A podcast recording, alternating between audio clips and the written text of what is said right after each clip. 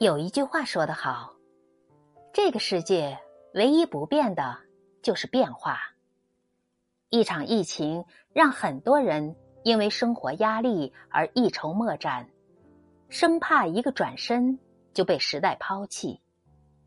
思维的转变往往是一瞬间，时代抛弃一个人的时候，从来不打招呼。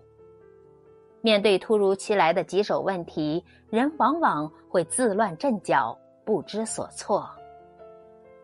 然而，那些懂得静观其变的人，却总是沉着冷静，看清时代的变化，在伺机而动，顺势而上。正如罗振宇所说：“你喜欢岁月静好，其实现实是大江奔流。”这个时代淘汰就像巨浪，每个人都在走，你停下脚步，就会被他拍倒。所以，解决棘手问题的最上乘方法是：静观其变，顺其自然。